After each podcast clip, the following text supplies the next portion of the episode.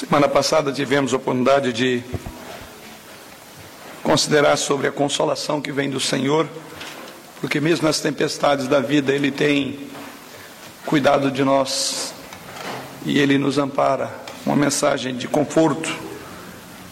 Nesta ocasião, vamos pensar que esse mesmo Deus que nos ampara, que nos conforta, também é o mesmo que nos adverte, que nos chama para junto de si. Portanto, uma mensagem essa noite de exortação a andarmos diante do Senhor. Convido os irmãos a abram as suas Bíblias no livro de Gênesis, no capítulo 32. Gênesis, capítulo 32. E vamos proceder a leitura a partir do verso 22. Quando assim nos diz o Senhor através da sua palavra. Levantou-se naquela mesma noite, tomou suas duas mulheres, suas duas servas e seus onze filhos, e transpôs o val de Jaboque. Tomou-os e fê-los passar o ribeiro, fez passar tudo o que lhe pertencia, ficando ele só, e lutava com ele um homem até ao romper do dia. Vendo este que não podia com ele, tocou-lhe na articulação da coxa, deslocou-se a junta da coxa de Jacó na luta com o homem. Disse este: Deixa-me ir, pois já rompeu o dia.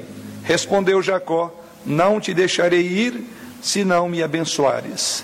Perguntou-lhe, pois, como te chamas? Ele respondeu: Jacó. Então disse: Já não te chamarás Jacó, e sim Israel, pois como príncipe lutaste com Deus e com os homens e prevaleceste. Tornou Jacó: Dize, rogo-te, como te chamas? Respondeu ele: Por que me perguntas pelo meu nome? E o abençoou ali. Aquele lugar chamou Jacó Peniel, pois disse: Vi a Deus face a face, e a minha vida foi salva. Nasceu-lhe o sol quando ele atravessava Peniel e manquejava de uma coxa. Por isso os filhos de Israel não comem até hoje o nervo do quadril na articulação da coxa, porque o homem tocou a articulação da coxa de Jacó no nervo do quadril. Que o Senhor nos conduza por meio dessa passagem a mensagem desta noite.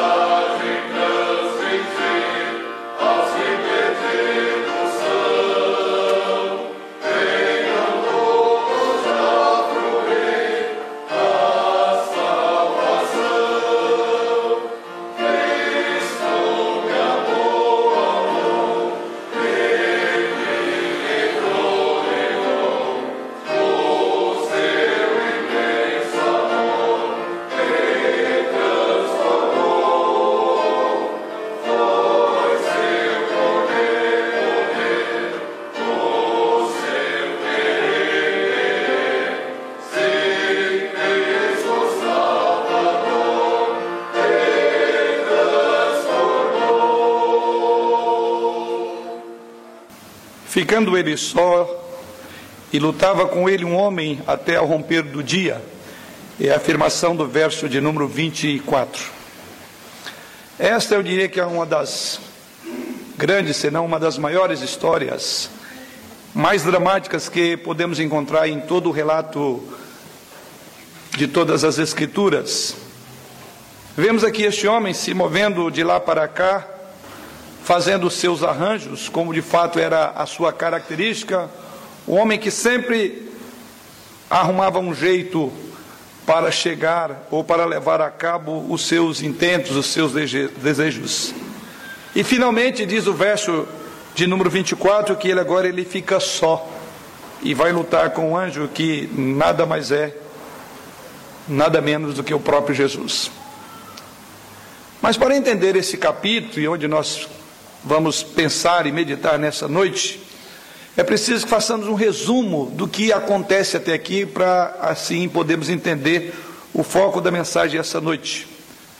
Para entender por que, que ele chega a esse momento de ficar só, como diz o verso 24, é preciso então fazer um levantamento e eu quero traçar aqui de uma forma resumida os detalhes é, que levou a este incidente que temos diante dos nossos olhos essa noite. Todos nós sabemos que Esaú e Jacó eram dois filhos de Isaac. Sabemos que, embora gêmeos, Esaú era o primogênito, mas eram, embora gêmeos, muito diferentes um do outro. Esaú era um homem que tinha uma atitude, ao passo que Jacó exatamente o contrário do seu irmão, que o próprio nome já indicava, extremamente esperto, suplantador, enganador, como indica o próprio nome. Sabemos também, à luz das Escrituras e de todo o relato bíblico, e isso começa lá no capítulo 27 de Gênesis, que tinha como mãe Rebeca, e a sua mãe tinha um profundo, uma profunda inclinação, tinha um filho favorito, que era exatamente Jacó. E em seu anseio pelo sucesso do seu mais novo, ela então maquinou um plano através do qual ele obteria aquela bênção que era própria do primogênito, ou seja, de Esaú. E eu creio que aqui todos nós, até mesmo as crianças, são capazes de lembrar como é que isto aconteceu. Mas para aqueles que não se lembram, ela então elaborou um plano juntamente com seu filho, Jacó, e então ele fez-se passar por Esaú, disfarçou-se de Esaú, colocou algum tipo de material na sua mão, no seu braço, tendo em vista que o seu irmão era peludo. E então, segundo o relato bíblico, revestiu essas suas mãos com esse tipo de material, talvez de uma pele de um animal, e assim para enganar o seu já idoso pai, que por sinal já se encontrava cego.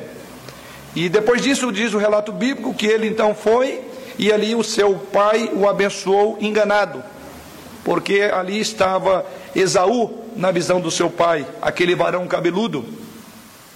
Dessa forma, o relato bíblico diz que Jacó obteve então a bênção. E o resultado é que esse seu irmão, que tinha o direito da primogenitura, Esaú, ficou cheio de ira e diz o relato lá de Gênesis, capítulo 27, versos 43 a 45, que ele sentiu ultrajado e pensou inclusive em matar o seu irmão.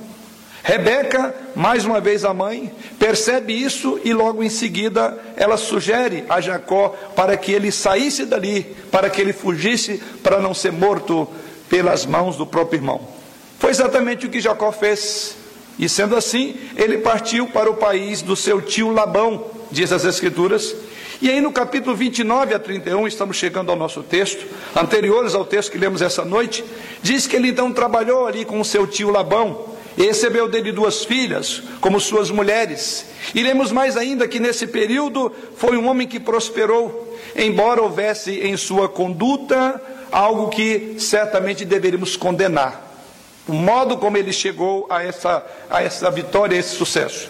Contudo, aqui está esse homem, diante do nosso texto, um homem de sucesso, com suas mulheres, seus onze filhos, suas grandes posses. Chegou o tempo agora em que ele sentiu que deveria deixar Labão e voltar para o seu país, para a sua terra natal.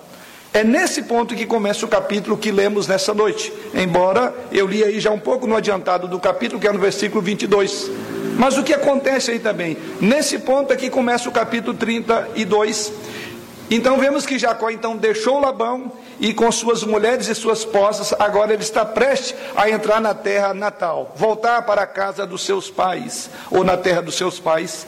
Mas ele sabe que Esaú está lá. E aqui vemos ele cheio de medo, diz isso no verso de número 7 do texto lido. Então Jacó teve medo e se perturbou. Dividiu em dois bandos o povo que com ele estava, e os rebanhos, e os bois, e os camelos. Então, essa é a situação que agora se encontra. Embora desejoso de voltar, por outro lado, o medo tomou conta do seu coração. E agora ele preocupa-se com as suas posses. Ele está preocupado com as suas mulheres, ele está preocupado com seus filhos. E então ele procura elaborar uma estratégia, ele manda mensageiros à frente, e vocês devem lembrar o plano de execução, basta você ler os versos que eu não li, não li, ou seja, a partir do verso 1 até o verso de número 21 vai mostrar toda a estratégia. Certamente vocês devem perceber mais uma vez um plano em que a esperteza desse homem volta novamente à tona, típico do Jacó, num sentido do famoso Jacó. Aqui está ele como então posso apaziguar meu, meu irmão? Toda a estratégia foi montada, mas ainda ele estava tenso. E a história então prossegue e nos informa que Jacó, por segurança, dividiu suas posses. Isso está aí no versículo de número 7. Mas não dividiu apenas as posses, diz que ele também dividiu as pessoas que o acompanhavam em dois bandos. E diz o texto que ele enviou esses dois bandos, ou adiante desses bandos, levou ali pessoas para que atravessassem o rio, e cada um ia fazer uma promessa. E um pouco ficou com as suas mulheres e seus filhos, num pequeno grupo. Então, depois de ter enviado para encontrar com Esaú, voltou ao rio, onde agora o vemos no verso 24, sozinho. Ficando ele só, e lutava com ele um homem até ao romper do dia. É nesse ponto que acontece com ele algo extraordinário que queremos considerar nessa noite. Eis aqui Jacó, este suplantador, esse enganador, a se perguntar o que irá acontecer.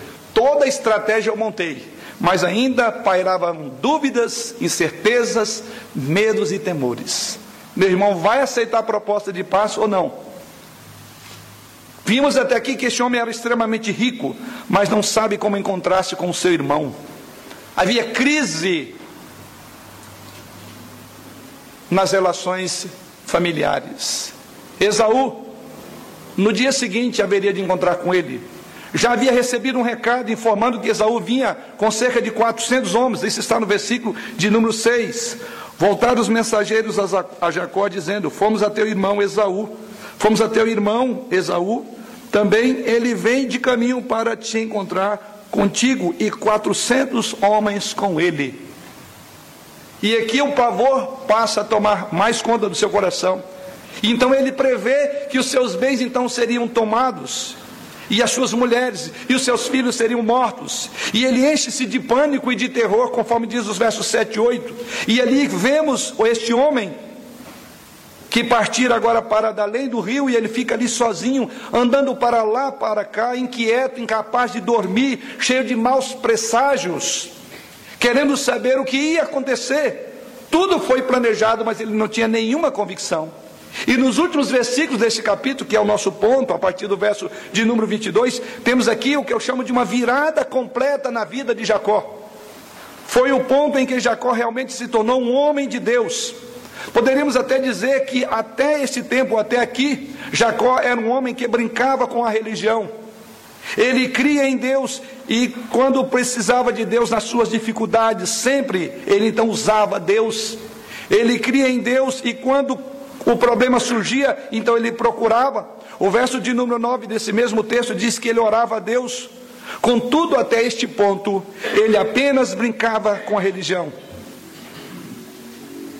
A religião era algo externo para ele. E ele a utilizava quando o bem dela precisava para servi-lo. Não foi assim uma vez, mas várias vezes. Ele utiliza-se da própria relação, ainda que distante, que ele tinha com Deus. E quando ele saiu pela primeira vez de casa, ele também fez uma barganha com Deus. O velho Jacó está lá no capítulo 28, versículo 20 e 21. E na barganha ele diz: Se me abençoares, farei isso e aquilo. Se me abençoares, farei isso e aquilo. E essa foi a característica: se me abençoar, se você vender o direito por primogenitura, e assim por diante. Então é por isso que dizemos que aqui encontramos uma grande virada na vida deste homem. Mas daqui em diante tudo passa a ser diferente. Este é o grande ponto central do texto sagrado na vida deste homem. Deste ponto em diante, a religião se lhe tornará real. Ele vem a ser um verdadeiro homem de Deus. Nunca foi o mesmo após a experiência de Peniel. Nunca foi o mesmo após a experiência dessa noite, antes de encontrar com seu irmão Esaú, conforme era a expectativa.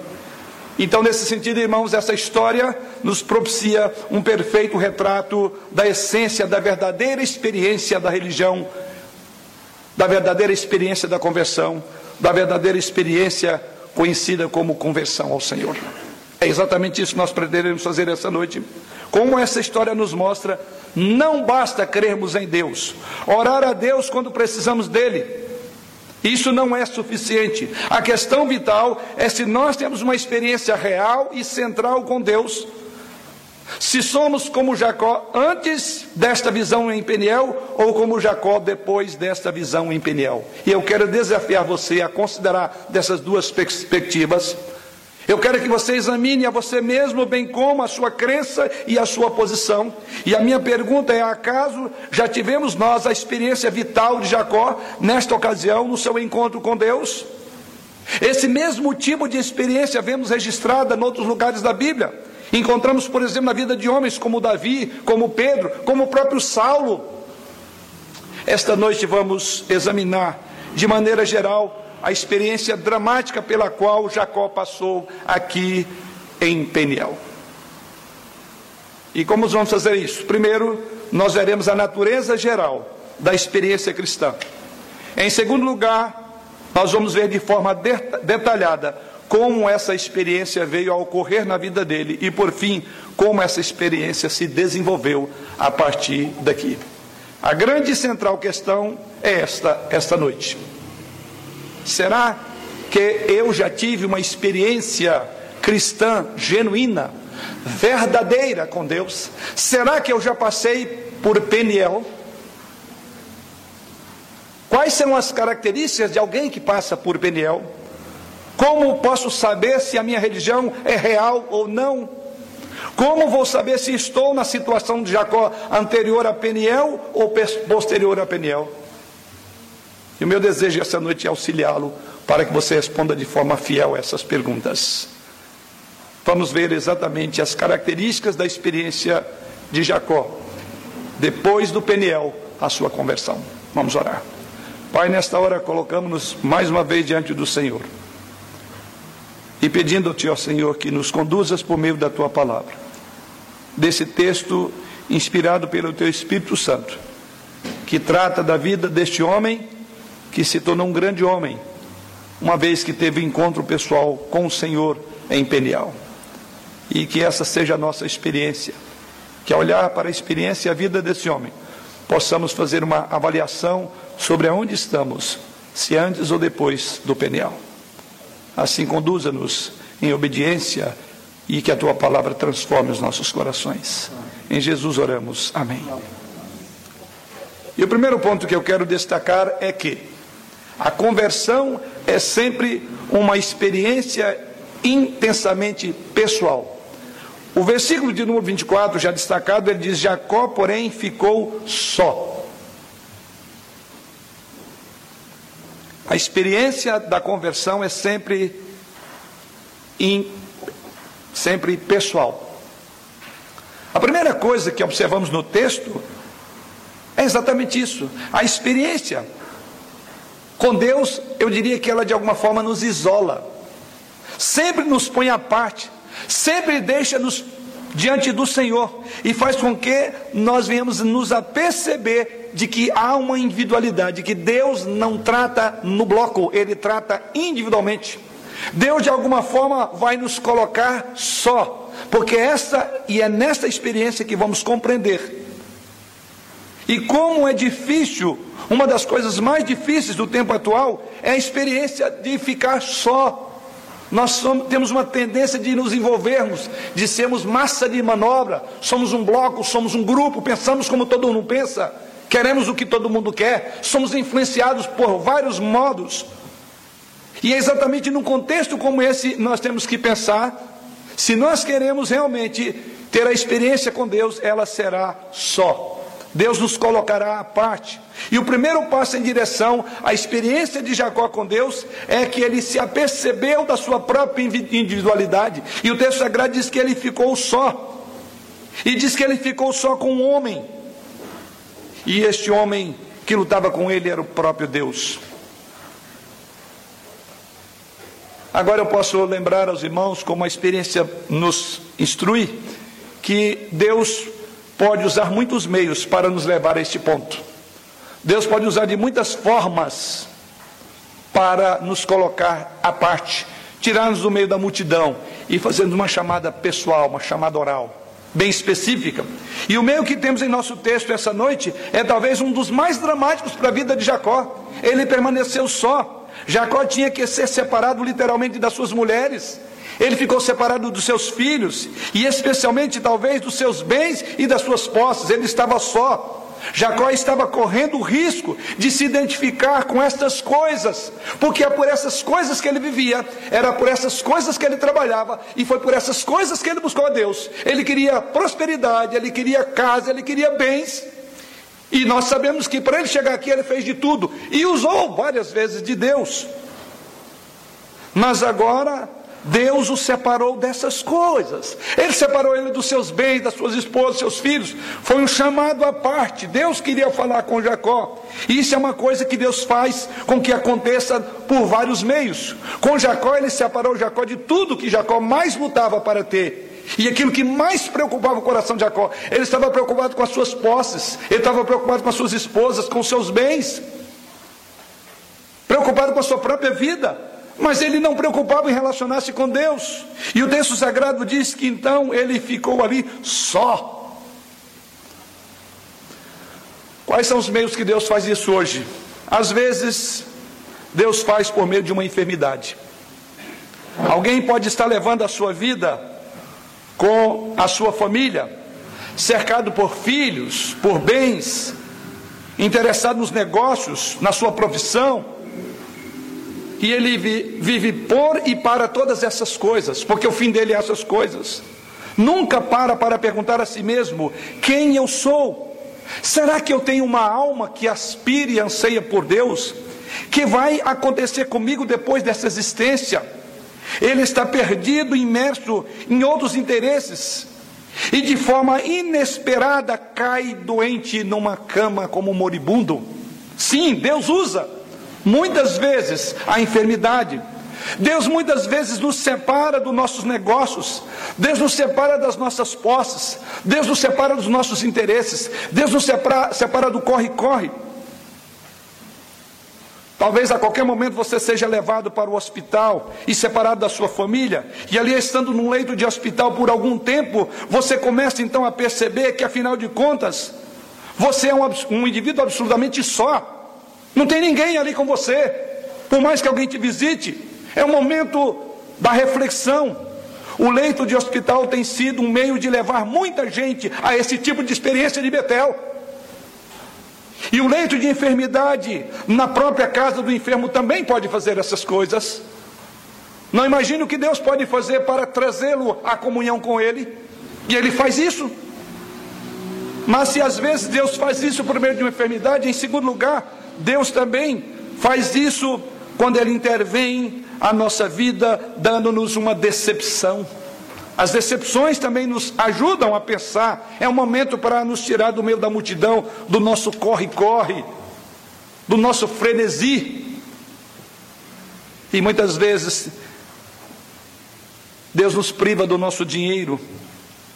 Muitas vezes pode levar-nos à falência nos nossos negócios, à perda do emprego, aí corremos para Ele. Outras vezes, podemos ser levados ao mesmo ponto pelo desapontamento sofrido numa amizade, ou talvez um desapontamento na esfera mais ternas dos afetos humanos, das relações, daquilo que gostamos, seja de um querido, de uma pessoa, de um namorado, do esposo, da esposa, de um filho. Leiam, por exemplo, irmãos, as biografias daqueles homens que Deus usou tais meios quando começou a trazê-los para o campo da solidão. Esses homens Deus os isolou, separou das coisas nas quais eles estavam envolvidos, em suas almas estavam sequiosas. E ali, diz a história desses grandes homens bíblicos, ali no isolamento, pararam para compreender que eles eram indivíduos e que tinham que enfrentar sozinhos certas questões, que no corre-corre eles jamais parariam para observar aquilo. Não é por acaso que Salomão, em toda a sua sabedoria, diz que é melhor ir na casa onde há luto do que na casa onde há banquete. E ele conclui dizendo: porque na casa onde há luto, ali todo mundo vê o fim. E ele diz assim: que os vivos tomem isto em consideração. A experiência com Deus é só. Nascemos sós. Todos nós teremos que morrer, um por um. Não sairemos desse mundo na multidão, nem no braço da multidão. A morte é algo intensamente individual, intransferível.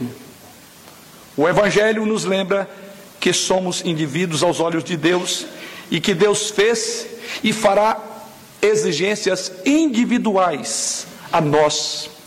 Porque o apóstolo Paulo em 2 Coríntios capítulo 5, versículo 10, diz lá que no tribunal do juízo de Deus não seremos vistos em multidão, mas cada homem será julgado. E o relato bíblico nos diz que há um registro de cada ato singular, individual, e toda e qualquer obra que eu e você fizermos ou fizemos praticarmos, ela está sendo lançada no livro da vida.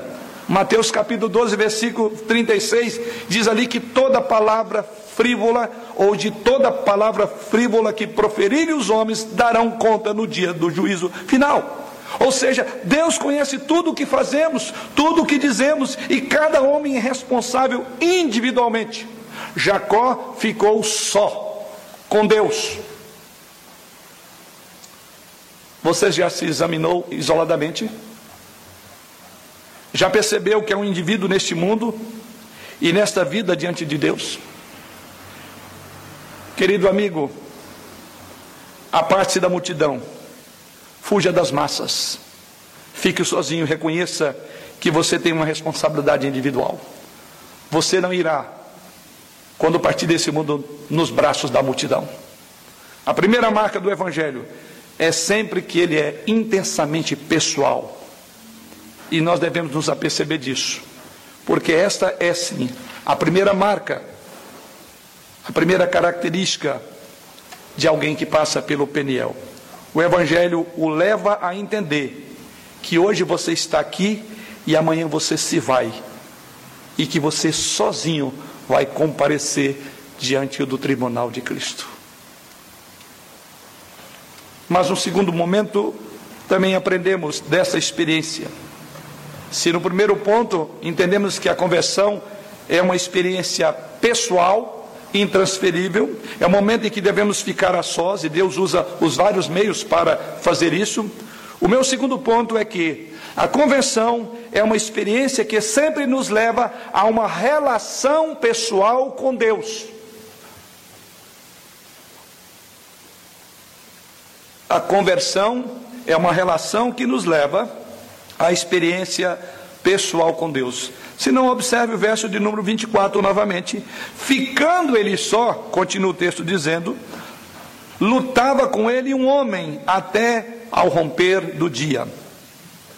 Aqui ele está só, separado dos seus bens, de todas as coisas, e agora ele tem um encontro pessoal com Deus, diz o texto sagrado. O texto sagrado nos afirma que Jacó, antes desse incidente em Peniel, estivera na outra posição. Como tantos de nós, Jacó imaginava Deus como uma espécie de agência que de vez em quando ofereciam bênçãos que ele mais desejava, quando ele tivesse necessidade delas. Que ele via Deus como um grande poder sediado de algum ponto lá no céu e no qual ele poderia de vez em quando dirigir-se a ele, fazer algumas solicitações e Deus viria para atender, seja para conquistar essa mulher, para conquistar os bens. Era assim a vida de Jacó. Mas depois que fazia isso, ele se esquecia de tudo que Deus havia feito por ele. Ele não tinha um relacionamento pessoal com Deus. Mas na noite de Peniel, tudo mudou nessa noite. Uma noite dramática, quando ele se encontrou face a face com o próprio Deus. A essência de toda a sua experiência, de sua conversão, até esse momento, Deus tirou, separou, para ali agora ter um encontro pessoal com Deus. Como dissemos, é corrente entre todos os teólogos, todos os exegetas, que este aqui anunciado nada mais é do que o próprio Jesus. Tanto é verdade que o nome que ele leva já justifica quem era esse anjo em forma de um homem. E este anjo que toca na sua coxa, depois vai mudar o nome dele. E a mudança do nome tem a ver exatamente com o fato ali que ocorria. E o texto sagrado é bem claro em dizer isto. Lá no verso de número 28, então disse: Já não te chamarás Jacó, e sim Israel. Porque o nome Israel significa príncipe que luta com Deus. Tanto é que há uma vírgula, na sua versão, na minha, que explica o que quer dizer esse nome. Israel significa príncipe que luta com Deus. O nome Israel é exatamente esse. Então Deus separa, deixa o som e agora ele tem um encontro pessoal. Porque o nome dele foi dado exatamente em função da relação direta que ele teve. Diz: você lutou, você é, lutou, se atracou com o próprio Jesus Cristo que aparecia em forma de um anjo no Antigo Testamento. É ele aqui. Tanto é que diz: você lutou, não foi com um anjo. Você não lutou com um homem qualquer, você lutou com Deus, Jacó. Então, exatamente isso é o fato de que todos nós precisamos ter um encontro pessoal com Deus. Precisamos de entrar no mundo real do Evangelho. Por um período de tempo longo demais, a igreja tem, tem ficado interessada no Evangelho social e a religião hoje tem sido uma questão de ética, de levantar, de dar um padrão de moralidade melhor, uma teologia extremamente abstrata. Mas há um dinamarquês famoso chamado Kierkegaard, que viveu entre os anos 800, 1813 e 1855, e ele declarou o seguinte: o cristianismo, já naquela época, ele dizia: o cristianismo não é brincar com ideias religiosas, é o homem encontrar-se com Deus, e porque ele se encontra com Deus, vê-se forçado a fazer algo. É um encontro crítico, dizia Kierkegaard.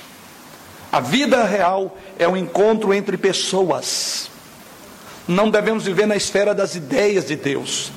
Deus não é uma concepção abstrata, ele é uma pessoa. Devemos compreender que esta é uma questão de um encontro pessoal com Deus.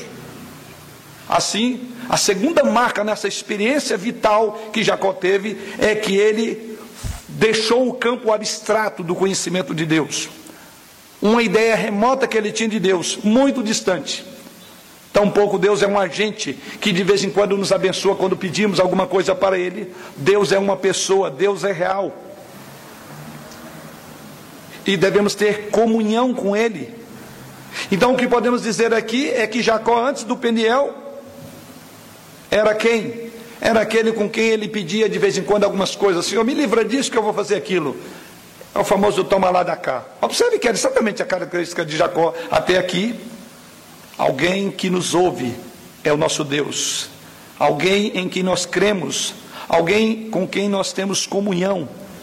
Antes de Peniel, Jacó acreditava naquele Deus remoto e impessoal. Mas aqui em Peniel, ele o encontrou. Deus veio a ele Jacó ficou a só e ficou com este homem que era Deus e falou com ele, lutou com ele. E Jacó teve a consciência pessoal de Deus, porque depois ele mesmo faz essa afirmação, verso de número 30: Vi a Deus face a face, e a minha vida foi salva. Vi a Deus face a face, e a minha vida foi salva. A minha pergunta é: Jacó chegou a essa conclusão, teve esse privilégio. Será que Deus é real para você? Deus é pessoal para você? Deus é uma realidade para você? Deus é um Deus vivo para você? Eu repito, a segunda marca da experiência da conversão é que ela nos coloca numa relação pessoal direta, imediata e íntima com Deus. Quem é Deus para você? Quando você dobra os joelhos em oração, você sabe que Deus está lá? Que é oração para você? Seria apenas um murmúrio de algumas esperanças e aspirações piedosas nesta hora? Você fala sobre si próprio e simplesmente pede algo em termos de possibilidade? Ou sente a presença real de Deus quando você está orando? E que Ele está ali, que Ele é uma pessoa viva, real e santa e presente? Porventura você se encontrou com Deus? Deus em Cristo é uma pessoa viva, uma pessoa real. E aqueles que passam por essa experiência não serão mais os mesmos. Jacó diz: Vi a Deus, toquei a Deus, falei com Deus e Deus me deu vida. Mas terceiro e último ponto desta noite, decorrente do que acabo de afirmar, é que o homem que tem essa experiência sempre a reconhece como a coisa mais importante de toda a sua vida. Não poderia ser diferente. Até aqui vemos um homem obcecado pelas posses, pelos bens, para continuar enganando, usar Deus para conquistas. Agora chega um momento em que ele simplesmente ignora tudo. Observe aqui, vemos Jacó indo para lá e para cá. É assim que iniciou essa narrativa do texto, cheio de preocupações, de maus presságios, cheio de ansiedade, cheio de inquietação, querendo saber o que irá acontecer passando em Esaú, a Esaú na presença dele, ele se organiza e manda bens para evitar a ira do seu irmão contra ele. Até onde Jacó iria? E o texto sagrado nos diz que agora Jacó esqueceu. Observe que agora ele não está preocupado com Esaú. Ele não está preocupado com seu gado, com seus bois, com as suas ovelhas. Ele não está preocupado com a sua riqueza, porque tanto ele lutava. Muito menos com seus filhos e sua esposa suas mulheres, ele esqueceu tudo, exceto essa pessoa, essa experiência maravilhosa, essa possibilidade de bênção que não poderia, que estava na sua frente. Ele diz: Eu não deixarei você ir. É exatamente a afirmação que ele faz ao anjo: Você não irá. Minhas preocupações ficaram para trás, agora eu tenho algo diante de mim, eu tenho algo concreto, eu tenho algo real. Deus não é uma, não é uma abstração, Deus não é alguém que vai estar aqui para fazer minha vontade. Há uma experiência profunda e assim ele se coloca. No verso de número 26, disse este, o anjo, depois de ferir a coxa, depois de lutar com, com o próprio Jacó: Deixa-me ir, pois já rompeu o dia. Respondeu Jacó: Não te deixarei ir, se não me abençoares. Que experiência maravilhosa essa de Peniel! era inevitável. Não é o que sempre caracteriza aqueles que passam pela experiência cristã mais essencial da sua vida? Tem algo mais precioso do que a transformação que a graça de Deus produz em nós? Jacó agora está lutando não por aquelas bênçãos. Ele não procura, não está procurando solução para os seus problemas ali. Jacó agora luta por uma bênção. Ele pleiteia e diz: Não te deixarei se não me abençoares. E o texto sagrado nos diz ainda que raiava o dia. Esaú, Esaú poderia chegar a qualquer momento, mas que importa? Não te deixarei ir, isso é tudo. Perca eu tudo, eu preciso disso. É um exemplo clássico, nós temos também disso em Paulo, ali a sua experiência depois da conversão de Saulo para Paulo de Tarso. E Paulo, na sua experiência, ele diz que por causa de Cristo, da sublimidade do conhecimento de Cristo, ele julgou tudo como perda. E olha que ele tinha uma rica lista de valores que ele poderia se gloriar. E ele diz: Eu coloquei isso tudo como esterco, como refúgio, por causa de Jesus Cristo. O próprio Jesus Cristo diz de que adianta um homem ganhar o mundo inteiro e perder a sua alma. Então, o cristão verdadeiro, irmãos, é aquele que chega a perceber que Deus é a pessoa mais importante em toda a sua vida. Porque enquanto você está lutando para que as coisas se organizem em sua vida, a sua está indo embora. Você morrerá a qualquer momento, você está pronto para isso. Talvez nos preocupemos tanto com tantas coisas, quando pouca coisa nos importa, como diz Jesus Cristo. Pouco nos importa. Este homem chegou a essa experiência. Pouco importava se Saul estava, estava raiando o dia. Quer dizer, a qualquer momento ele estaria deparando com Saul, com Esaú. Ele não se preocupa. Porque o conhecimento de Deus toma conta do nosso coração, alegra o nosso coração em meio às lutas.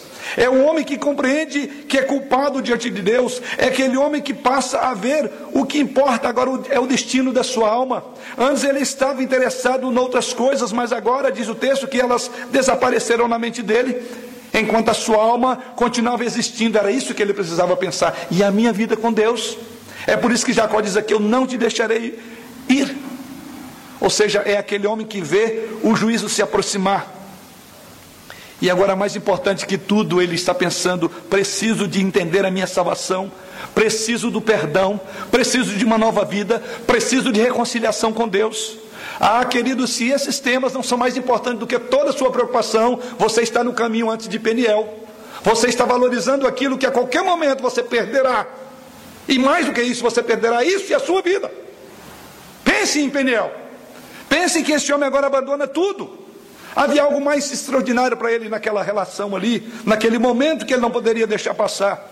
E ele diz: Não te deixarei ir. Tenho que ter esta bênção. Esta bênção ele pleiteava, por esta bênção ele clamava. Agora era o supremo desejo da sua vida. Ainda que a sua vida estava em risco, porque a qualquer momento Esaú chegaria com os 400 homens para destruir tudo que ele tinha. A minha pergunta a você é esta a coisa mais grandiosa da sua vida? Se eu perguntasse você, querido irmão e caro ouvinte, essa noite, qual é a coisa que você mais se agarraria? De tudo que você tivesse de perder, o que você diria? O que você não abriria mão sob possibilidade nenhuma? Você se agarraria a Cristo? Em detrimento e às custas de tudo que isso possa significar? Esta é a marca do cristão, porque ele vê Cristo morrendo na cruz, e é o único que lhe pode dar perdão do seu pecado. O cristão é aquele que vê unicamente que a posição dele em Deus é a coisa mais importante. Ele vê que Cristo venceu o seu maior inimigo, que é a morte. Cristo venceu o sepulcro frio, gélido. E que em Cristo ele já é abençoado nas regiões celestiais. O Evangelho causa esse encanto no seu coração. Talvez você vive lutando por tantas coisas que você perdeu a noção da beleza que é a sublimidade de algo que você já tem em Jesus. Ou se você não tem, pare e considere sobre isso. Algo maior do que a sua preocupação pelo dia a dia. Seria Cristo Supremo na vida de cada um de nós aqui essa noite? Será que nós sabemos tê-lo como supremo em nossas vidas? E o que há mais vitalmente importante, nós nos alegramos sacrificialmente por causa desse Cristo? Foi isso que Jacó passou a sentir. Este é sempre o desejo de todo cristão verdadeiro. Não te deixarei enquanto não me abençoares. E por fim, esta é uma experiência que sempre leva a uma mudança permanente. Não foi só aqui. Daqui para frente, ele não será mais Jacó, mas sim Israel. Não será mais um suplantador, um enganador, um homem focado em seus próprios interesses, mas um príncipe que luta contra Deus. Uma verdadeira experiência com Deus em Cristo não é uma experiência meramente emocional. O que vemos aqui é que depois de Peniel, Jacó nunca mais foi o mesmo. Primeiro, o texto sagrado diz que ele ficou manco. Observe o que é dito no texto sagrado. Verso de número 25. Vendo este que não podia com ele, tocou-lhe na articulação da coxa, deslocando-se a junta da coxa de Jacó na luta com o homem. Alguns entendem que a partir daqui ele passou a mancar. Então diria que a vida dele não foi mais. Agora, quem sabe, é, seria o manco Jacó, no sentido físico da palavra. Alguém caracterizado por uma profunda experiência com Deus que trazia no seu próprio corpo essa experiência. Depois de Peniel, Jacó nunca mais foi o mesmo. Ficou manco, como uma marca em seu corpo, e em seu nome também foi marcado o nome dele é o nome da mudança. De Jacó para Israel. De um homem que andava ereto para um homem que agora anda mancando. Lendo a narrativa deste texto para frente, os irmãos perceberão que ele agora passou a conduzir-se de uma maneira inteiramente diferente. Aqui houve mudança. Não é mais Jacó, ou não será mais Jacó, e sim Israel. Jacó, o velho Jacó, deixou de existir. Agora, no, num aspecto totalmente diferente, aleijado, mas também um novo homem, vivendo uma nova vida, uma vida diferente. Essa experiência, irmãos, com Deus, leva sempre a uma mudança permanente. Um homem que chegou a conhecer a Deus em Cristo é um novo homem. Foi dado a ele agora uma nova experiência. O velho homem que existia deixou de existir. As coisas velhas já passaram e eis que tudo se fez novo, conforme o texto citado logo no início desta do nosso culto nesta noite. Qualquer pessoa que olhasse para Jacó, embora certamente agora um homem coxo, podia ver que ele era um homem diferente. Assim, qualquer indivíduo que teve a experiência vital sabe o que é ser diferente. O seu velho homem foi crucificado com Cristo, diz as Escrituras Sagradas. Jacó, o forte e autoconfiante Jacó, desapareceu. E o Jacó aleijado, o Israel, confiante em Deus, manquejava da sua coxa, conforme diz o texto. É uma marca que levamos para sempre. Não há como negar, não há como ignorar quando um homem tem um encontro pessoal com Deus, a sua vida será outra. Assim foi com Jacó. Esta é a última marca e, portanto, o último teste dessa experiência vital. Conduziu a uma mudança permanente na vida de Jacó. O homem que encontrou com Deus em Cristo não é mais aquele que costumava ser. Assim foi Jacó. Para concluir, caros irmãos, queridos amigos, vocês já passaram pela experiência de Peniel? Você já se viu isolado diante de um Deus Santo? Não sei qual instrumento, se na enfermidade, numa doença em sua casa, um problema em sua família, Deus separou você. Eu te pergunto, você já se viu isolado, irresponsável, sozinho, você e Deus, diante de um Deus santo e justo? Se você encontrou com Deus ele é real para você? Você o conhece? Você conhece os seus atributos, a sua glória? Não é o conhecimento popular de Deus, é um conhecimento de profundidade. Seria esse conhecimento de Deus em Cristo o elemento mais grandioso e o elemento mais central da sua vida nesta noite? Você pode dizer nessa noite com sinceridade: sou o que sou pela graça de Deus, como fez Paulo ao afirmar isto? Você tem ciência de um novo homem em sua pessoa, uma nova vida, você tem um novo interesse por Deus, você tem um novo poder, um novo ser que transcende a si próprio e que não se contenta em buscar a Deus para abençoá-lo, mas um Deus que você quer relacionar-se com Ele, você quer amar esse Deus, você quer entregar-se às mãos desse Deus. Como Paulo afirmou em Galatas 2,20: Vivo não mais eu mas Cristo vive em mim. E a vida que agora vivo na carne, vivo-a na fé no Filho de Deus, o qual me amou e se entregou a si mesmo por mim. Em seu isolamento, Cristo veio a você. Em seu isolamento, Cristo encontrou, ou você se encontrou com Cristo. O encontro com Ele, que tipo de bênção você pleiteou? Materiais? Resolução de problema, ou você simplesmente diz: Não te deixarei, Senhor, enquanto não me abençoares. Se eu subo a tua presença, movido por N situações, como subiu Jacó, mas no ápice da sua oração você para e diz: Há algo maior que eu estou contemplando aqui. Até esqueci qual pedido que eu tenho a fazer a Deus, porque o meu desejo é por Deus. Você já teve oração assim? Você começa a orar, você começa a orar. E o tema que era o principal você não se lembra, porque algo maior que toma conta da oração chama relação de um filho com o pai. Como é prazeroso, como é gostoso. você se esquece até dos problemas, porque você está na mão de um Pai do céu. Isso nos basta. Os nossos problemas ficam pequenos. Jacó foi assim. Chegou aquele grande momento, ele diz: Eu não quero saber de mais nada. Não deixarei enquanto não me abençoares. A presença de Deus é tudo, é suficiente para tudo o que nós precisamos. Você entende isso? Imite o exemplo de Jacó. Agarre-se a ele. Peça-lhe que o abençoe. Peça-lhe que ele conceda a experiência. Que você tenha fé para crer nele.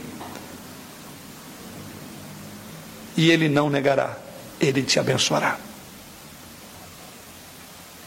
Em Jesus Cristo, já somos vencedores. Cristo nos basta. Para, como última pergunta, quem é você hoje? Antes ou depois do seu peniel? Se você está antes, que essa mensagem sirva para encorajá-lo e procurar o bem maior da sua vida, que é o encontro pessoal com o Senhor. Se você está depois, que a relação que você tem com Deus possa ser permanente. Continue gloriando-se em conhecer a Jesus Cristo. A sublimidade do conhecimento dele é o que nos basta. E os nossos problemas, Deus cuidará. Que Ele assim nos abençoe. Amém.